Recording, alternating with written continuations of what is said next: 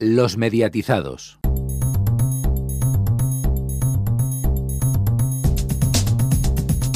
Bienvenidos al programa número 158 de los mediatizados. Eh, Rubén no está por aquí todavía, está entretenido en el cercanías, viene de camino, así que no nos vamos a entretener nosotros tampoco porque hay muchas cosas que comentar esta semana. Héctor Prades, muy buenas, ¿qué destacamos en las noticias? Buenas tardes a todos. Hoy os contaremos en el informativo de medios que Javier Cárdenas demanda a Radio Televisión Española, que la corporación pública comienza a rodar La caza Monte Perdido, que AMC y A3 Media crean un paquete de canales para Europa y que tanto Vodafone como Movistar ofertarán un asistente de voz. Más tarde también os comentaré los próximos estrenos de series, cine y documentales. Pero además tendremos nuestra tertulia y secciones habituales, ¿no es así, Alfonso? Muy buenas. Así es, buenas tardes Antonio. En nuestra tertulia hablaremos de la maniobra de Antena 3 de situar Tu cara me suena en lunes aprovechando el festivo del 12 de octubre y de la crisis cada vez más grande de los medios de papel con varios cierres. Yo os traeré la agenda deportiva y todos echaremos un rato divertido con el medio informativo de Rubén. Y acabaremos el programa por supuesto con Radio Chip, pero vamos ya con el informativo de medios y la primera noticia. Javier Cárdenas rompe con Radio Televisión Española y prepara una demanda por su despido. Javier Cárdenas no ha llegado a un acuerdo con Radio Televisión Española. El presentador ha estado durante semanas negociando una solución con la cadena tras la cancelación de su programa Hora Punta, pero la negociación ha fracasado. El Confidencial Digital ha podido saber que Cárdenas acaba de encargar a su abogado Miguel Durán una demanda contra Radio Televisión Española. Quiere reclamar la indemnización económica que le corresponde tanto a él como a las personas que llevaban participando en este espacio durante dos temporadas y ahora se han quedado sin trabajo comienza el rodaje de La caza Monte Perdido, nueva ficción de Radio Televisión Española. La caza Monte Perdido, la nueva serie que prepara Radio Televisión Española en colaboración con DLO Producciones, basada en el bestseller internacional de Agustín Martínez, se rueda en el Pirineo aragonés. Dirigida por Salvador García Ruiz y Álvaro Ron y encabeza en el reparto Megan Montané, Alain Hernández y Francis Lorenzo. La serie está basada en la novela Monte Perdido de Agustín Martínez. Cinco años atrás, dos niñas de 11 años, Ana y Lucía, desaparecieron en Monte Perdido, un pueblo del Pirineo. Tras una extensa búsqueda, el caso nunca se resolvió y los vecinos quedaron marcados por la tragedia. Ahora, una de las niñas, Ana, ha regresado. Dos agentes de la UCO, especializados en desapariciones, Santiago Baín, teniente al final de su carrera, y Sara Campos, joven sargento, trabajarán junto al cabo de la Guardia Civil local en una investigación que pronto se revelará como un laberinto. AMC Networks y a Media crean el paquete más completo de contenido televisivo en español para Europa. Dos de los grupos más importantes del panorama audiovisual en español, AMC Networks International Southern Europe y A3 Media Internacional, se han unido para lanzar en el mercado europeo el paquete más variado de canales de contenido en español, uniendo en esta oferta única lo mejor de la televisión. AMC Networks aporta los canales temáticos Canal Cocina, dedicado a la gastronomía, Canal de Casa, dedicado al lifestyle, Sol Música de música española y Somos Cine Español de todos los tiempos, mientras que el grupo A3 Media aporta a A3 Cine, cine español reciente, A3 Series, eh, un canal de series, y Antena 3 Internacional Noticias y Entretenimiento. El paquete se comercializará a través de los principales operadores de televisión en Europa. Vodafone regala Google Home Mini a sus clientes profesionales y es desde este mismo jueves 10 de octubre y hasta el 31 de este mes. Todo nuevo cliente One con portabilidad móvil o cliente de cartera móvil que contrate fijo y fibra o ADSL y además se identifiquen como cliente profesional o pequeña empresa, Vodafone les regala un Google Home Mini totalmente gratuito. Recordemos que el precio de venta al público es de 59 euros con IVA incluido. El altavoz inteligente que podrá emplearse como asistente personal para sus negocios. Tanto Google Home como Google Home Mini son altavoces inteligentes que incluyen el asistente de voz de Google. A través de este asistente de voz, estos dispositivos pueden responder a tus preguntas, ayudarte a organizar tu día, desde que te levantas hasta que te acuestas y a disfrutar de tu ocio en casa. Además, te permiten controlar tu casa inteligente a través de V-Home de Vodafone. Y algo que se parece un poquito a Google Home, ya puedes contratar Movistar Home, el nuevo dispositivo que reinventa tu hogar. ¿Qué es Movistar Home? Una de las posibilidades de Movistar Home es que reinventa el teléfono fijo y lo evoluciona hasta convertirse en un dispositivo inteligente, de forma que con un comando de voz realiza llamadas y videollamadas. Esta última solo si el destinatario de la llamada tiene también Movistar Home. Asimismo, Movistar Home cambia tu manera de ver la televisión. Puedes, por ejemplo, ver tu serie favorita, subir el volumen o pedir la recomendación de una película. Otra funcionalidad de Movistar Home es aquella que te ayudará a relacionarte con la tecnología de, en tu hogar facilitándote tu conectividad. Por ejemplo, recuerda fácilmente tu clave Wi-Fi. Para poder adquirir un Movistar Home solo necesitas ser cliente de fusión con fibra, tener un router Smart Wi-Fi y tener contratado Movistar Plus. Y no es válido para clientes de satélite. Hasta aquí el informativo de medios. Más noticias en neo.es con dos es y en todas nuestras redes sociales, en Twitter arroba neotv y arroba los mediatizados, así como en nuestras respectivas cuentas de Facebook y en el canal de Telegram de los mediatizados. Gracias Cuervo y, sobre todo buenas a todos porque acabo de llegar, el, el cercanías de Madrid está fatal, pero ya estamos aquí dispuestos a tertulear un buen rato y además que hoy tenemos temita, tenemos salseo, porque Antena 3, siendo el día 12 festivo, decidió mover la gala de Tu cara me suena al lunes y enfrentarla con probablemente el éxito más reciente de Mediaset, que es Vivir sin permiso. Los resultados, vamos, eran carne de análisis y no se ha hecho esperar. Tu cara me suena 20,1% en el total, pero Vivir sin permiso crece hasta el 19%. 6%. Quien paga el pato de todo esto es el Continental de la 1, que si ya iba mal, ahora va peor, y toca fondo con el 4,9. Bueno, toca fondo por esta semana, la que viene veremos. Alfonso, mm, según cómo se mire, ¿esta jugada ha salido bien o bueno? No, yo creo que la jugada ha salido bien. Antena 3 no solamente ha puesto el programa el lunes pensando en que el viernes era fiesta, sino como como hemos hablado estos días también entre nosotros en privado, también era una prueba para ver cómo salía de audiencia el programa el lunes, y además poniéndolo contra una serie que está triunfando de momento bastante, como es Vivir sin Permiso. Además, es una serie que está bastante bien, dicho sea de paso. Y, salió bien la cosa porque aunque no ganó, es cierto que en coincidencia hay que decir que Vivir sin Permiso sacó un 20,2 de audiencia y Tu cara me suena un 18,4.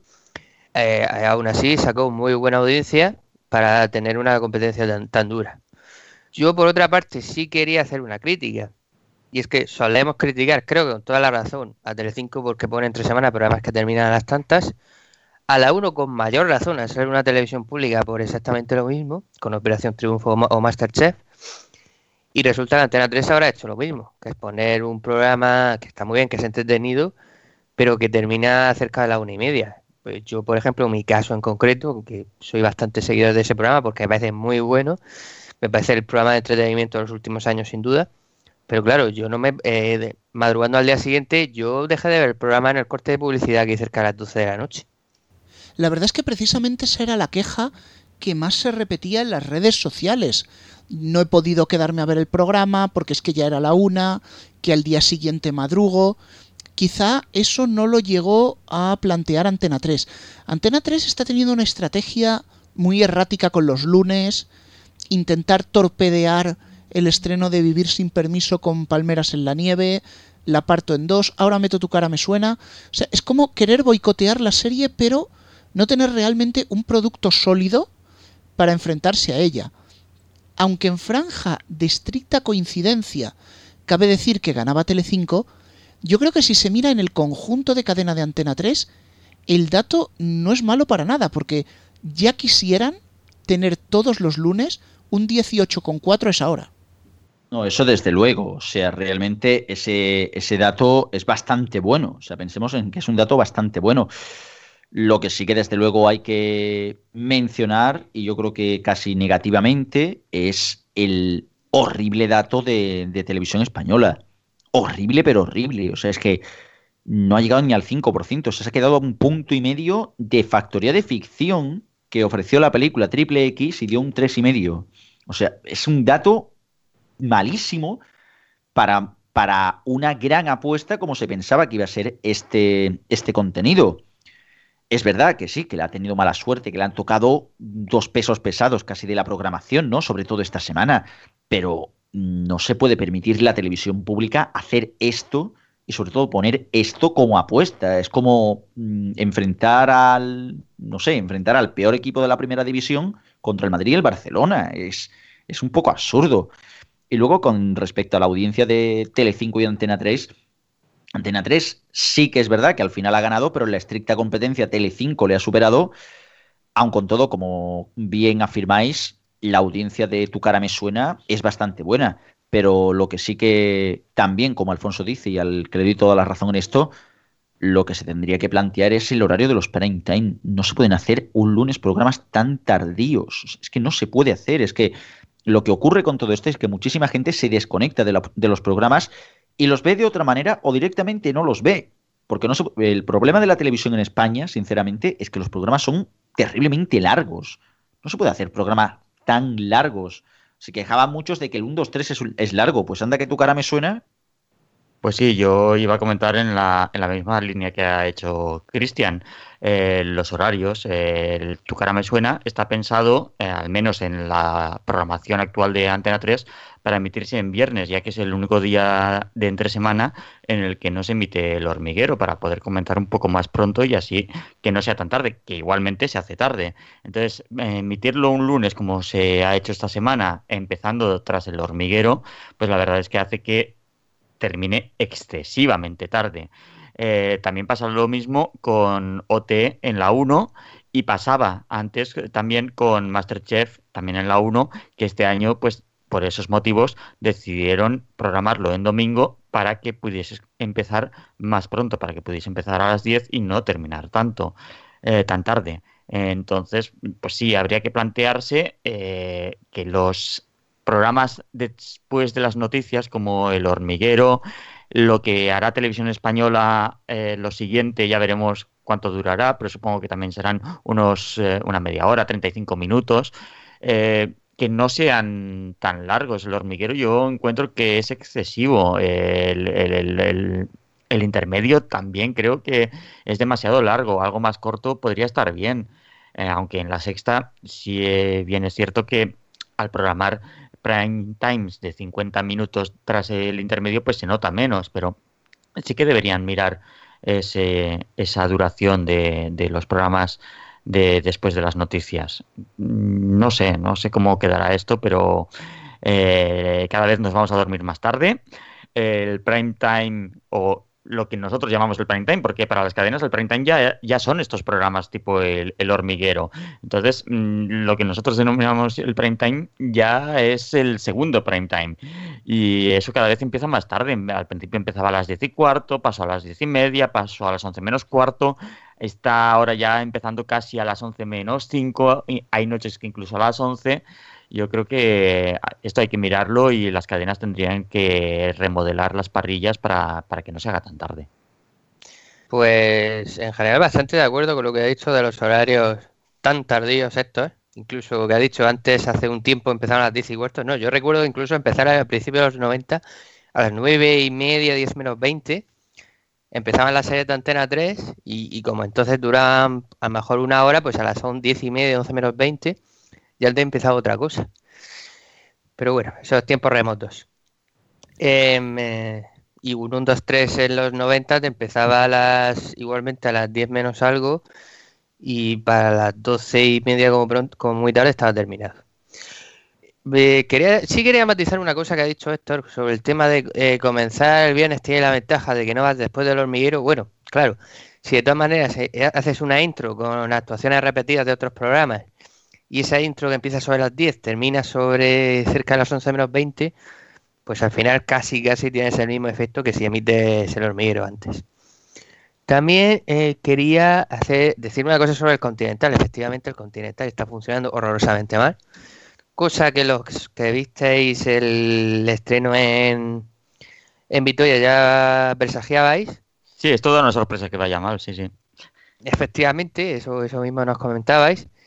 Y, ya la, pregunta es cuánto va a tardar, que tiene que hacerlo ya Televisión Española en programarlo en el Late Night y poner otra cosa los lunes, porque hombre, una cosa es que tenga una competencia difícil, como habéis comentado, pues, Cristian lo decía hace un momento, pero claro, eh, un programa en la 1, una serie en prime time no te puede hacer menos de un 5%, o sea, eso es un horror.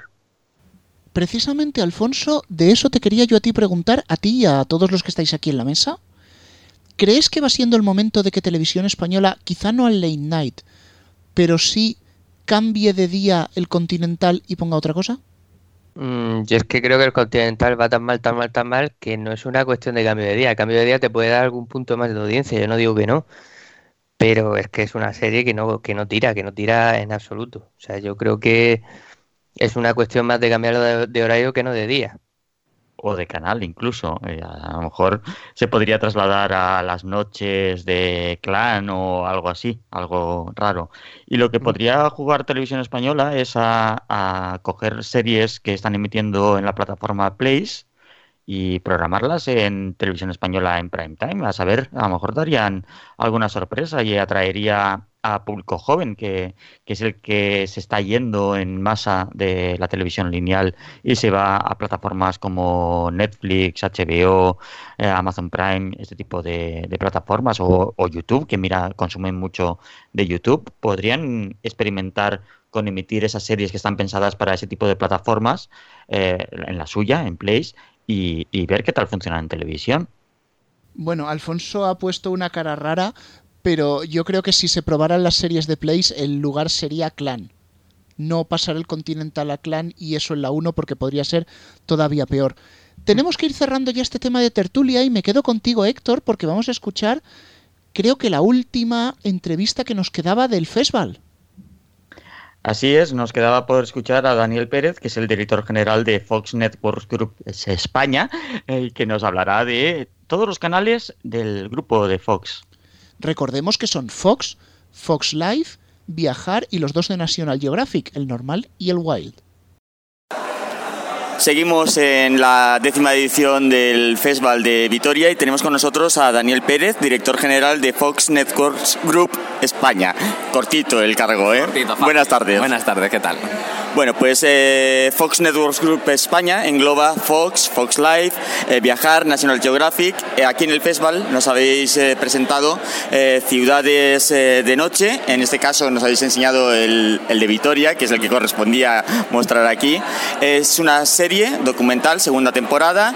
Son 13 capítulos de unos 30 no llega, 22, 25 minutos cada uno. ¿Qué, ciudades son las que se pues pueden ver en, esta segunda temporada? temporada tenemos, eh, aparte de Vitoria-Gasteiz, como ya hemos visto, tenemos otras como Jerez, Cádiz, Santa Cruz de Tenerife, Palma de Mallorca, Logroño, Salamanca, Madrid, eh, alguna me dejo, ¿eh? pero más o menos intentamos tocar un poco Barcelona también y tocar un poco la, mm, pues la mayor parte de la geografía, sin dejarnos ninguna comunidad sin tocar la producción propia en, el, en los canales de Fox eh, están tomando bastante impulso. En viajar eh, era una asignatura un poco pendiente, teníais ahí alguno, alguna cosilla, pero mm, ¿qué más cosas se van a poder ver en, viajar, en este caso de producción propia? De momento en viajar eh, hemos apostado por la segunda temporada de Ciudades de Noche. Es verdad que es la primera producción propia que hacemos para el canal, con minoría absoluta eh, la estrenamos el año pasado, funcionó muy bien, hemos decidido renovarla y de momento no vamos a, no vamos a tener una segunda producción este año. Sí que vamos a tener una producción eh, para National Geographic, que hablaremos de ella un poquito más adelante, pero sí que ya, ya, ya hemos avanzado en medios, que es Sagrada Familia. Es un documental sobre la construcción de la Sagrada Familia que la podremos ver en otoño. Eh, y luego, evidentemente, pues tenemos en el caso de Fox vis a vis. O sea que sí que estamos intentando que la producción propia sea uno de los pilares en las programaciones de, de nuestros canales, dentro de la medida que, evidentemente, que nosotros nos podemos permitir, pero que haya ficción y no ficción y ya no solo enfocarnos eh, pues a, digamos a las dos marcas principales como son Fox y National Geographic, sino que viajar entre en esa ecuación también. ¿Cómo surgió la idea de retomar eh, vis a vis eh, la serie de A3 Media, hacer una tercera temporada vosotros? ¿Era algo que estabais estudiando desde hace tiempo y os pareció que el proyecto de vis a vis eh, era una buena solución para vosotros? Pues tal cual. Nosotros llevábamos tiempo explorando la, la posibilidad de meternos en ficción meternos en ficción desde el punto de vista del pago, eh, no siendo una plataforma, sino siendo un canal independiente, no es fácil por un tema evidentemente de costes. Eh, entonces no, no, no, veíamos nunca la manera de hacer algo eh, que tuviera sentido dentro de nuestra parrilla. Nosotros tenemos una parrilla muy consolidada de un producto eh, de, de, de, mucha calidad. si queríamos apostar por la producción propia tenía que ser algo que estuviera en la línea de lo que, de lo que estábamos emitiendo. y nos salió la oportunidad de, bueno, hablando con, hablando con Media Pro y Globo Media, era una serie que se había quedado colgada en Antena 3. Creíamos que todavía quedaba mucho por contar eh, vimos que MediaPro estaba también por la labor de recuperarla porque tenía la misma sensación. Eh, Antena 3 en ese sentido no se opuso, al contrario, es decir, facilitó bastante la, bastante la operación, eh, si no hubiera sido imposible. A ellos no les parecía estratégica por, pues porque las, las estrategias de cada canal son totalmente diferentes. Eh, y bueno, y nos liamos la manta a la cabeza, nos, pues nos, fue un reto bastante importante, pero muy bonito de ya no solo recuperar la serie, sino cómo llevar una serie tan tan asociada al abierto como era Vis a Vis Antena 3 a llevarla a una marca Fox eh, su primera producción eh, propia de ficción y que la gente entendiera ese salto. El resultado después de la temporada 3 ha sido maravilloso a todos los niveles, es decir, la, respuesta del público ha sido fantástica, la audiencia nos ha, nos ha respaldado, ya no solo en cantidad de gente que la ha visto, sino que le ha gustado, la serie ha gustado muchísimo y luego también nos ha servido para poner a la marca Fox en una dimensión pues... Eh, pues creemos que mm, donde, bueno, hacía quizá tiempo donde no, había estado, porque no es fácil encontrar un producto, asociar una serie a una marca que la gente identifique. El equipo de marketing de, Fox hizo un trabajo excelente para que eso eh, sucediera y nosotros la verdad es que estamos muy orgullosos, muy contentos. Bueno, y como resultado tenemos cuarta temporada ya en marcha para, para estrenar eh, esta temporada. El hecho de que sea una tercera temporada y una cuarta no supone un problema a la hora de comercializar más que si fuese un spin-off, porque un spin-off eh, lo puedes vender de forma independiente. Eh, tercera y cuarta temporada las tienes que mostrar una vez se haya emitido internacionalmente eh, la primera y la segunda. ¿Os suponía un problema esto? No, porque es verdad que vis a vis. En España estaba claro el, paso de Antena 3 a Fox, pero internacionalmente. es que vis a vis ha viajado muy bien. Es decir, la primera y la segunda temporada de vis a vis ha tenido una venta en Latinoamérica muy potente, ha tenido venta europea, ha sido una de las pocas series españolas vendidas a, eh, Inglaterra. Eh, incluso estaban pensando en hacer un propio, una propia versión local. Eh, es una serie que se ha visto en Portugal. O sea, realmente Vis a Vis era ya un producto que tenía mucho viaje. Por tanto, no nos daba miedo tampoco la, posible exportación de, de una temporada 3. Hemos hablado de Fox, hemos hablado de viajar, de National Geographic, en Fox Life. ¿Tendremos alguna novedad en producción propia? Mm, de momento no, de producción propia hemos hecho, ¿eh? ya con Fox Live ya hemos hecho varias cosas, hicimos el programa de Patricia Pérez, hemos hecho Fit Live, de momento para este año estamos, estamos viendo, estamos viendo pero no tenemos un par de proyectos en mente, no de forma inminente, ni, ni podemos tampoco avanzar mucho. ¿Y en el canal Fox alguna serie internacional que se vaya a emitir que sea potente?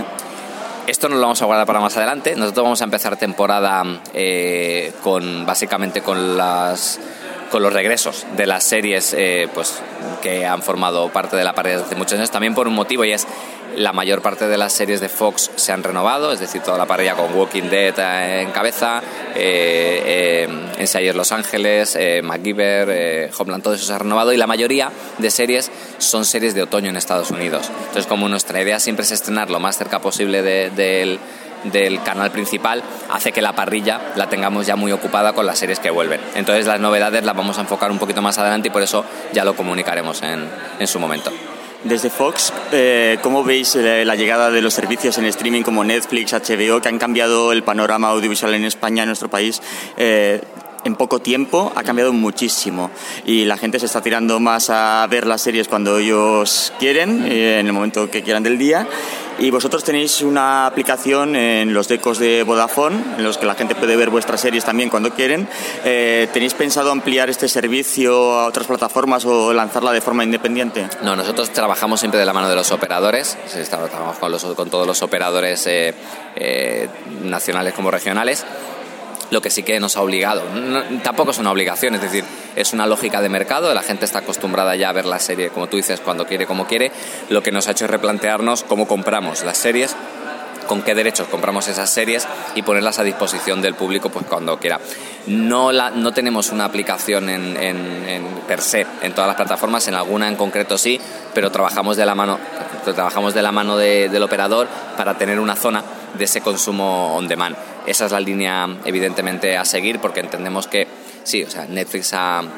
y también te diré, ya no solo Netflix, es decir, hace muchos años ya eh, Telefónica, Movistar y antes Canal Plus ya empezaron también a tener un servicio importante de consumo bajo demanda y entre todos pues ha creado un poco la cultura nueva. Netflix llegó como el, como el nuevo chico de moda en la ciudad y es verdad que por muchos motivos ha revolucionado la... Sobre todo porque creemos que lo que la gente ahora habla de la tele de pago, habla sin pues sin problema de la tele de pago de consumo legal y eso, eso ha hecho mucho, muchísimo bien.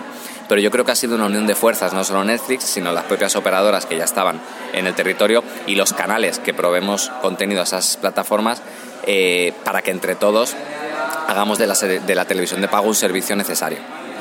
¿Y vuestra relación con Netflix eh, o HBO o Amazon Prime, eh, qué tal es? Eh, ¿Vuestras series estarán disponibles en algún momento? Por ejemplo, Vis a Vis, la primera y segunda temporada están en Netflix, la tercera la tenéis vosotros. Sí, bueno, eso es un tema de exclusividades, periodos de...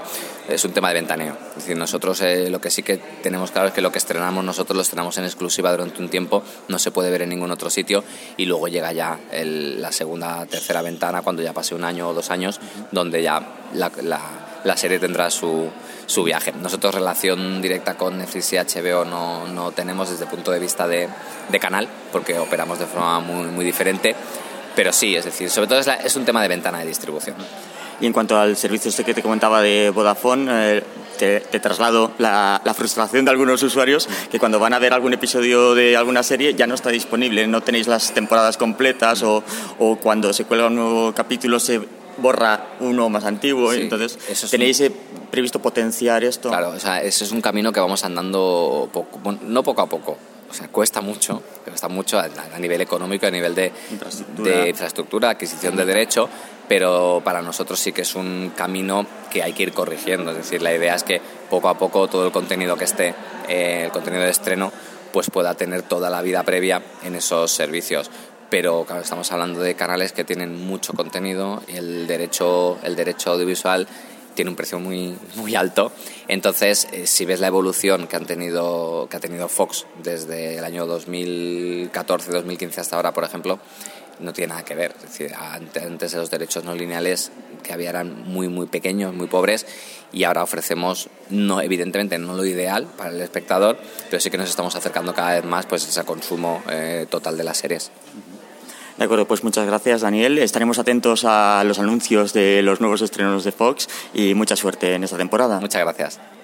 Pues siempre interesante, una entrevista con el grupo Fox, la verdad que mereció bastante la pena estar en el Festival de Vitoria, pero no solo los canales de Fox tienen novedades y generan noticias. Héctor, empezamos la agenda hablando de Amazon.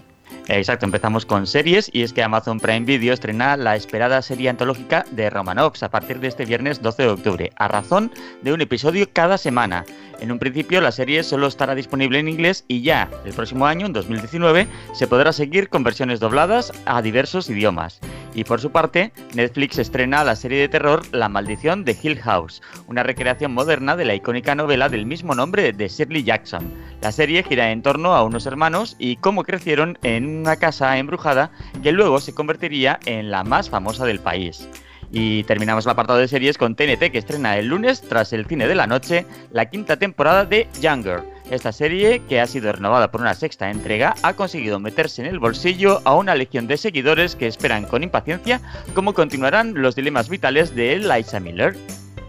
Bueno, esto de no tener doblaje castellano en Amazon es tristemente habitual, algunas no tenían ni subtítulos, pero bueno, vamos al cine porque nos vamos a reír con Torrente. Efectivamente, y es que este viernes 12 de octubre Comedia Central ofrece un planazo para los fans de Torrente. El canal lanza a las 3 y media este especial con las 5 películas de la famosa saga de Santiago Segura en un maratón non-stop de carcajadas se emitirán Torrente El Brazo Toto de la Ley, Torrente 2 Misión en Marbella, Torrente 3 El Protector, Torrente 4 Lethal Crisis, Torrente 5 Operación Eurovegas. Y en TCM nos recordarán los 100 años de Rita Hayworth el próximo miércoles 17 con la emisión de La Dama de Shanghái, Solo Los Ángeles tienen alas y Hilda a partir de las 3 y 20 de la tarde. Madre mía, cómo tiene que ser ver las cinco películas de Torrente seguidas. Vamos con los docus. Crimen e Investigación estrena el programa Elizabeth Show, la chica del búnker, el domingo 14 a las 11 de la noche. El 6 de septiembre de 2006, Elizabeth Shaw fue secuestrada y retenida contra su voluntad en un búnker subterráneo excavado en un bosque de Ludov, en Carolina del Sur. Tras 10 días de cautiverio, la joven de 14 años consiguió enviar un mensaje de texto desde el móvil de su captor a su madre y afortunadamente fue rescatada. Y también tenemos un evento en Dickies Sí, tenemos una boda y es que Dickies emite la boda real de la princesa Eugenia de York con Jack eh, Brooksbank este viernes a partir de las diez y media de la mañana. Pues como siempre Héctor, muchas gracias por la agenda. A vosotros. Y hacemos una pequeña pausa para volver enseguida.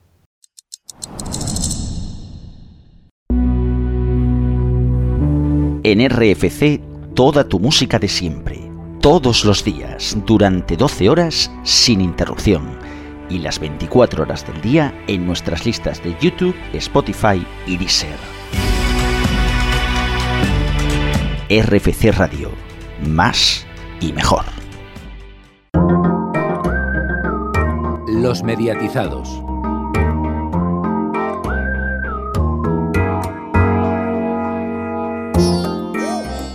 Volvemos de la pausa y vamos a cambiar radicalmente de registro. Vamos a hablar de algo que no genera tantas noticias y que últimamente cuando las genera no son como para tirar cohetes. Es la prensa escrita porque la revista Geo cierra después de 31 años, ahí es nada, y un periódico como el Correo de Andalucía consuma su cierre. La revista de divulgación científica GEO se dejará de editar el próximo noviembre, según informó el pasado martes la Asociación de Prensa de Madrid, arguyendo motivos económicos para el cierre. Además de esto, el grupo editorial Cinet Media externalizará una de sus revistas, BIF, publicación trimestral dedicada al mundo gastronómico. La revista GEO, que contaba con 13 personas en su equipo en su mejor momento, tuvo en sus últimos 8 años solo dos personas al cargo a la revista, el director y la jefa de redacción cerrará tras 378 números, llevando editada en España desde el año 1987. Este cierre se suma a otro cierre de una publicación de Cana, el periódico sevillano El Correo, que lanzó su último ejemplar el pasado 24 de septiembre y el cierre del canal de televisión el 31 de julio. Esta semana pasada se confirmó el expediente de regulación de empleo, consumando 26 despidos. Los despidos entrarán en vigor oficialmente el próximo 15 de octubre en un acuerdo que contempla que dos de los trabajadores incluidos inicialmente en el ERE continuarán prestando servicio en un proyecto por definir por la empresa. Se cierra con esto un periódico que ha llevado editándose desde el año 1899, siendo el segundo periódico más antiguo de España. Y precisamente aquí quiero arrancar con Alfonso. Yo sé que tú sueles leer habitualmente prensa escrita, pero es que este paso nos tendremos que acostumbrar a la tablet. Pues eh, eh, incluso yo te quería decir que aunque suelo leer prensa escrita, como tú mismo has dicho, eh, como bien has dicho, tengo que decir que últimamente cada vez leo menos. Y eso que creo que es la mejor manera de, enterarse a las noticias en el sentido de que creo que todos eh, solemos leer la prensa digital muy en diagonal, como se dice ahora, muy a saltos, muy en titulares, muy de leer en cuatro líneas, pero no leemos en profundidad. Pero bueno, eso más allá de ese análisis, eh, lo cierto es que cada vez se vende menos prensa escrita, cada vez se venden menos revistas escritas, esto es así. Lo, lo, lo que se imprime pues cada vez se vende menos por desgracia. Creo yo que por desgracia, porque una cosa es que cada vez los soportes digitales avancen, pero otra cosa es que el papel pues sigue teniendo su, su encanto. Y sí, efectivamente, es una lástima como el diario El Correo, que es una lástima que se haya cerrado, pero es inevitable que los periódicos, sobre todo los periódicos, más que las revistas, pues cada vez se venden menos y se cierran. Es uno, desde luego, de los decanos desde 1899. Eh, un poco más moderno está el ABC o la verdad de Murcia. Pero bueno, sin duda, eh, lo que estaba diciendo es una lástima el cierre de estos medios, pero parece una cosa inevitable que iremos viendo en las próximas fechas. En los próximos años irán cerrando cada vez más periódicos y más revistas, o incluso lo que se ha hecho últimamente, dos periódicos tan antagónicos en algunos temas como el, el País o el ABC. Eh, hace unos meses leíamos que van a, a compartir impresión. Eh, los, van a imprimir de la, desde la misma planta. Bueno, digamos así que eso es casi que un reflejo de, los malos tiempos para, la escrita, no para la lírica, como dirían los, los golpes bajos, ¿no?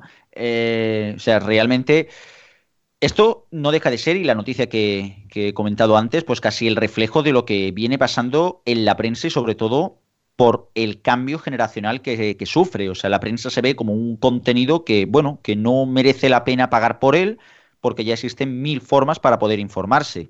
Sumemos eso a que también, y esto voy a dar el toque de atención, eh, sumemos a esto a que la prensa que se hace hoy en día no es que genere tampoco un gran interés cara al, eh, cara al lector, pues hace que realmente la gente pase, por así decirlo, eh, de forma informal, pase de pagar por un periódico.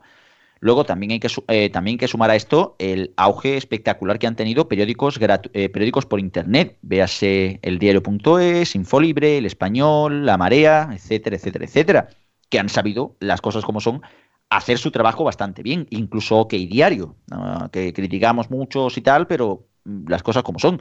Ha sabido buscar su target y ha sabido dar con ese público, con el público que verdaderamente demanda esos contenidos. Esos contenidos por parte de la prensa escrita pues prácticamente han desaparecido o se han, ceñido, se han ceñido a una línea muy conservadora.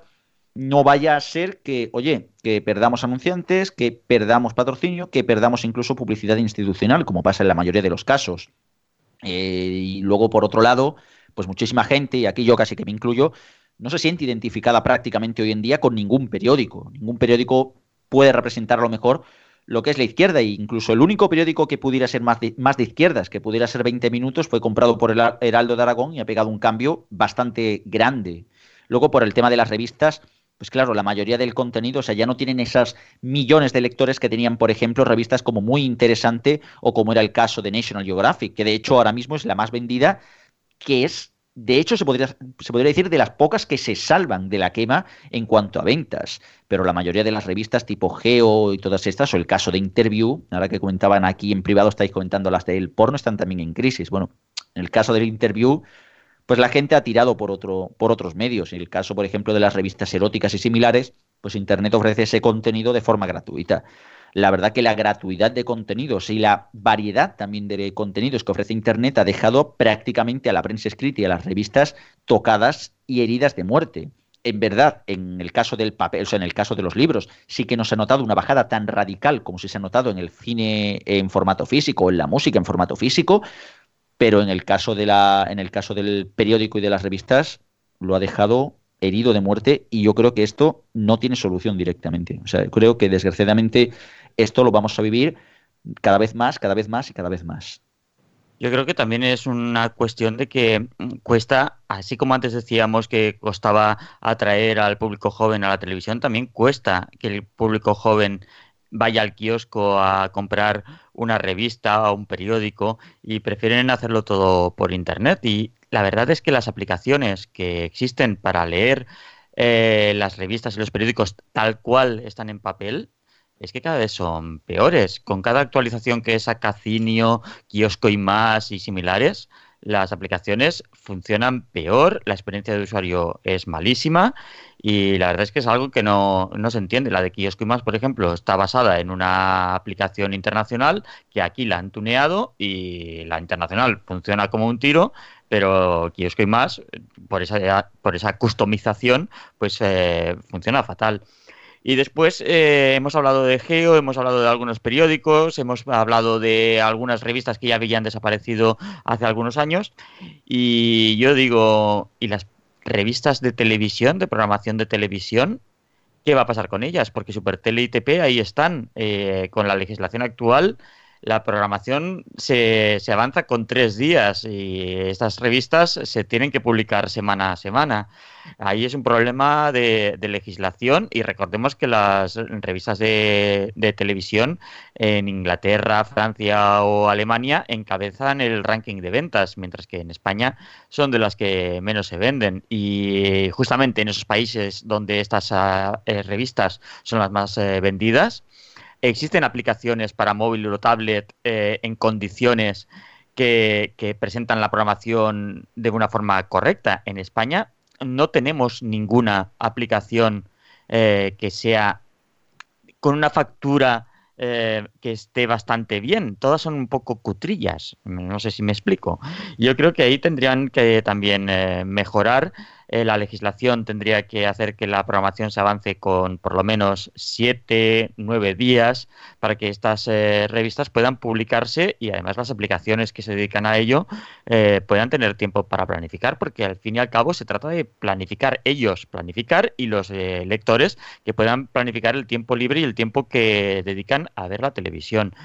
Y, es eso, yo creo que se debería mejorar todos estos aspectos. Desde luego bastante por mejorar y posiblemente veríamos un giro como el que tomó Teleindiscreta hace unos años, de convertir las revistas de televisión en revistas del corazón que parece que venden mucho mejor y que aguantan mucho más. Sin embargo, a Teleindiscreta le salió mal y hay miedo a hacer este giro por parte de Super Tele y TP, que aguantan básicamente porque están en la misma editorial de una mala noticia vamos a tener que pasar a una buena, Cristian, porque nosotros, sí podemos decirlo, crecemos. A partir de esta semana también está disponible los mediatizados en Spotify.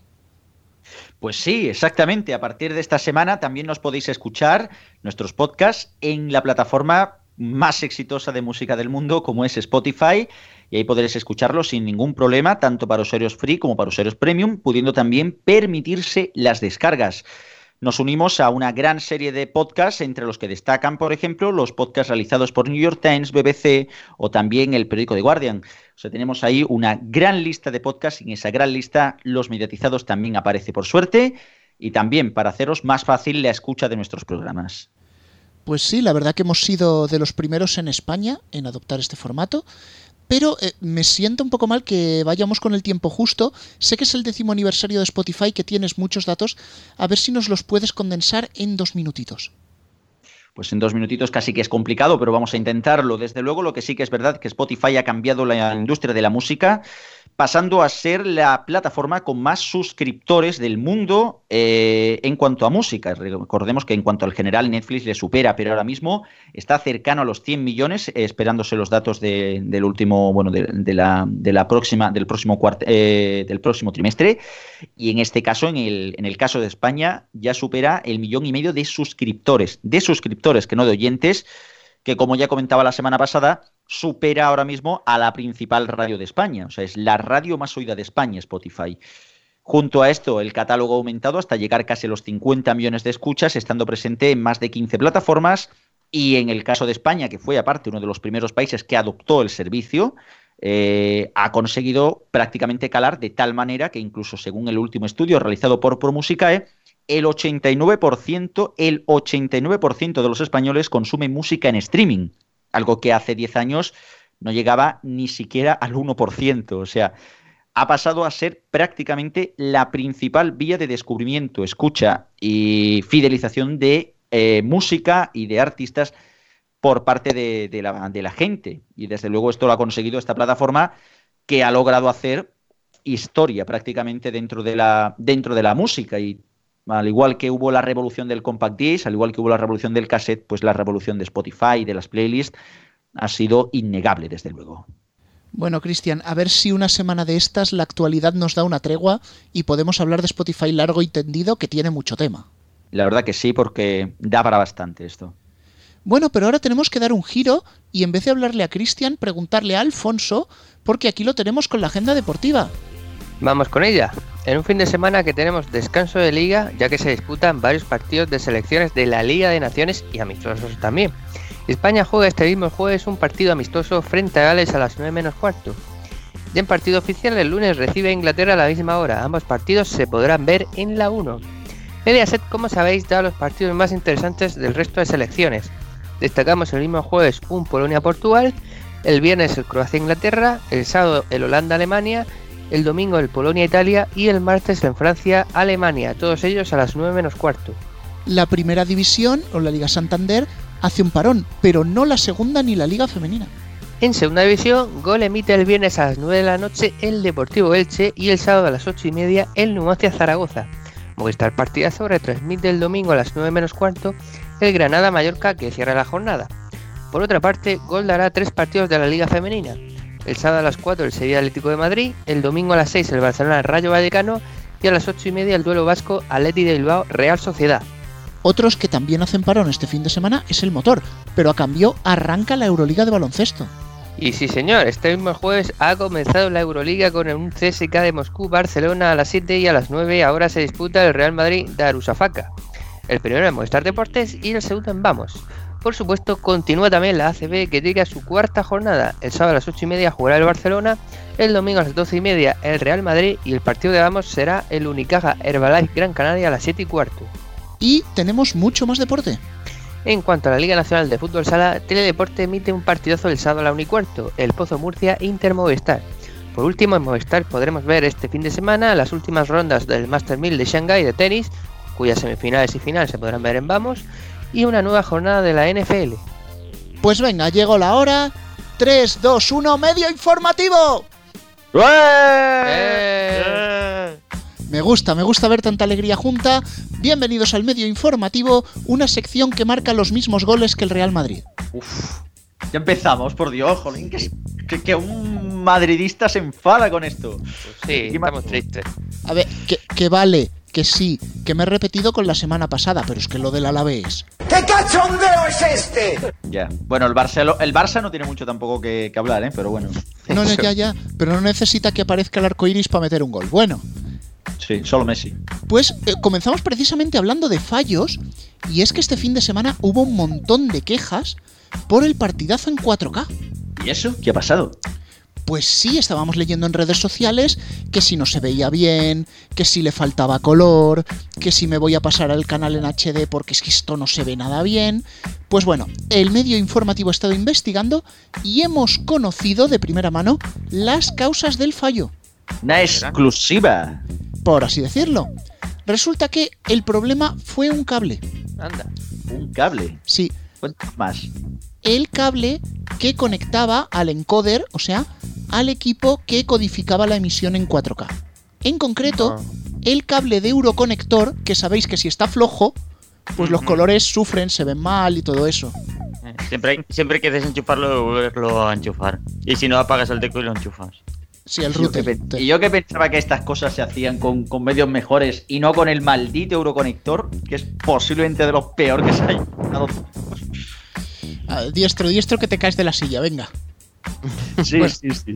Hay que decir, hay que decir que los técnicos de Movistar se lo tomaron muy en serio, investigaron ambos extremos del cable, tanto el que iba al encoder como el que iba al VHS que estaba al otro lado.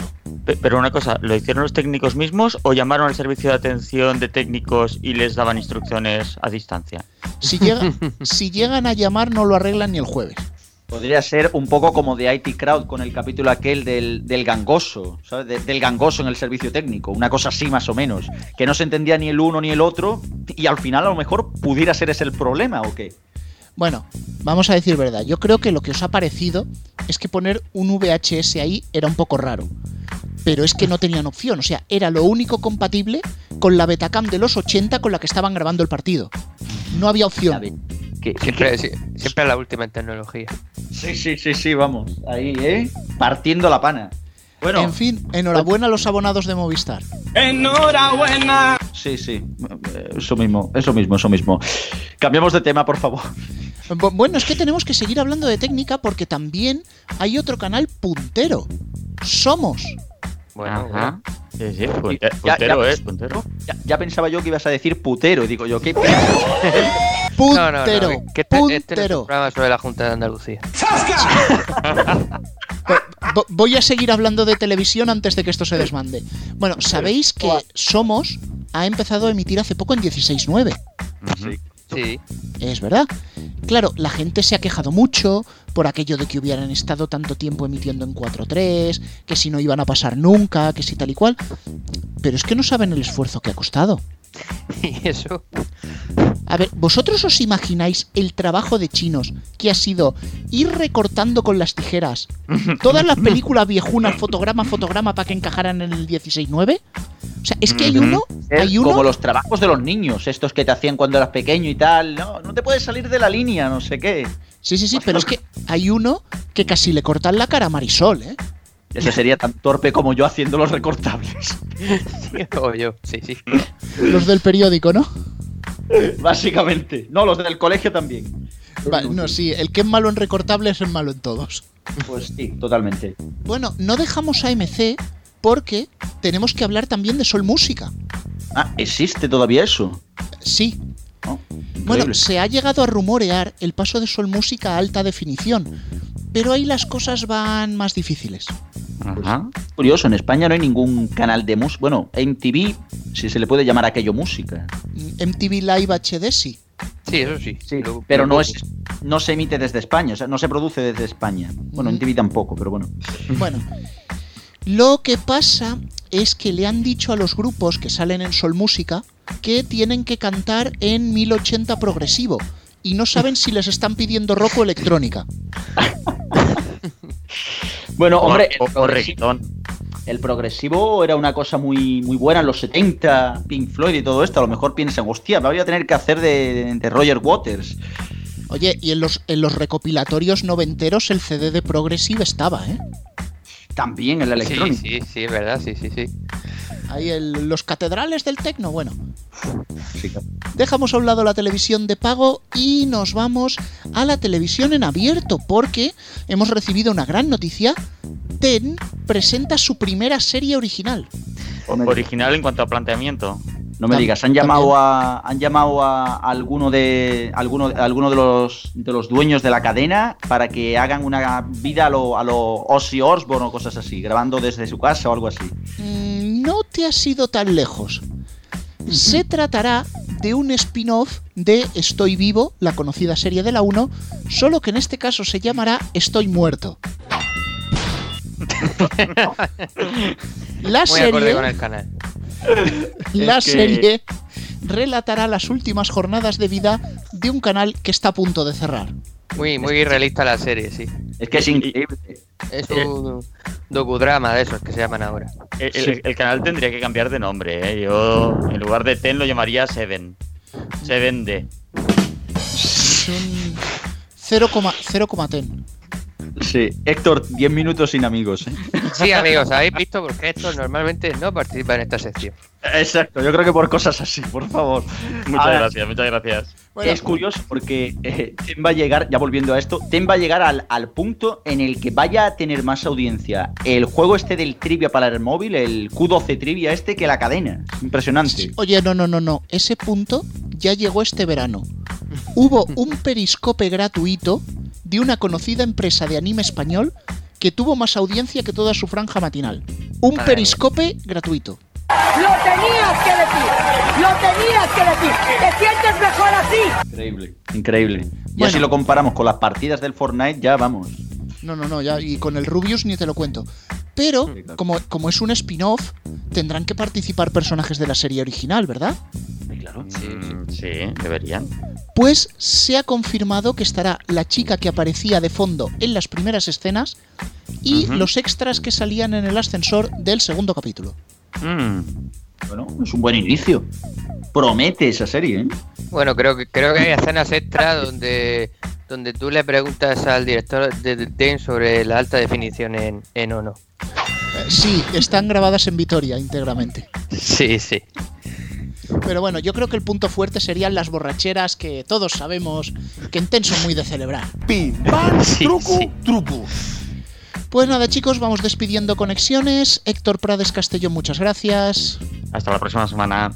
Cristian García Barcelona, muchas gracias. Igualmente, nos vemos la próxima semana. Alfonso Hernández Cartagena, muchas gracias. Hasta luego. Y yo me tengo que volver a pirar porque el cercanías está muy mal. Antonio, te dejo la carta. Hola Rubén, hola Antonio, de New Gar Robots. Nada, que quería hablar de la nueva ley audiovisual de Andalucía, pero es un poco coñazo. Resumen, que hay emisoras que no tienen licencia, que se denominan a sí mismos como piratas, que dejan entrever que van a tener que dejar emitir por una razón que consideran secundaria, tener licencia. Yo vería normal que se quejaran de los criterios a la hora de conceder licencias, o que se quejaran de que no han dado las suficientes, de que muchos de los que las tienen no cumplen lo que ellos eh, sí cumplirían, pero no, se quejan de que las van a cerrar y hablan de libertad de expresión. Queridas emisoras del parche, efectivamente no entiendo para qué existen las licencias si habéis podido emitir hasta el momento y no ha pasado nada. Entendería la pregunta de cómo han permitido o se ha tolerado esta situación y de cómo se han creado empresas que han explotado un espacio que no les correspondía. ¿Cómo se ha permitido todo esto y de repente ya no? Pues entiendo la pregunta, pero yo pienso que todos sabían a qué se exponían. Me hace gracia que se hable de que deja de haber libertad de expresión y de que no se vote a ninguno de los partidos que están en el Parlamento andaluz, que son PSOE, PP, Podemos, Ciudadanos e Izquierda Unida.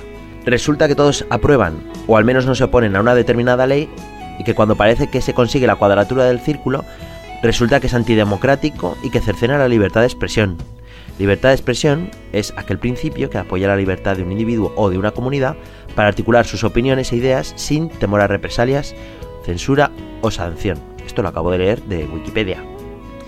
Y nada tiene que ver con no dar licencias de radio, ni tiene nada que ver con no dejar que emitan emisoras de reggaetón, éxitos de los años 60 o 70, o sevillanas. ¿Qué tendrá que ver la libertad de expresión con todo esto? Entendería muchas preguntas, entendería muchas quejas, pero no tratar a los oyentes como borregos y quejarse de cosas que nada tienen que ver con los derechos humanos y cosas del estilo. Estamos hablando de cumplir la ley. Hablemos de la ley y no de su cumplimiento, que es obligado. Eso sí, mi duda sigue siendo de para qué sirven las licencias si durante años y años han emitido emisoras que conviven con el resto sin que haya pasado nunca nada. Si no se cumplen las leyes, ¿para qué queremos leyes? Si para emitir no se necesita licencia, ¿para qué queremos licencias? Ojo porque lo de la ley audiovisual de Andalucía, las emisoras piratas y demás es un tema que vamos a tener que analizar sin duda en próximos programas porque trae muchísima más cola de lo que os podéis imaginar. Redo Chip la ha definido perfectamente en tan solo dos minutos, pero lo tendremos que analizar en tertulia con mucho más tiempo, mucho más detenimiento en próximos programas, como acabo de decir. Pues hasta aquí el programa número 158 de los mediatizados. Gracias a, gracias a todos vosotros por estar ahí, tanto en FM como en podcast. Ya sabéis, en iVox y en Spotify. Gracias a las emisoras de FM que nos emiten este programa. Y ya sabéis que las sintonías que ponemos durante toda esta hora de radio son Creative Commons. Si queréis saber cómo se llaman las canciones, en la descripción del podcast está la lista de canciones. Hasta la semana que viene.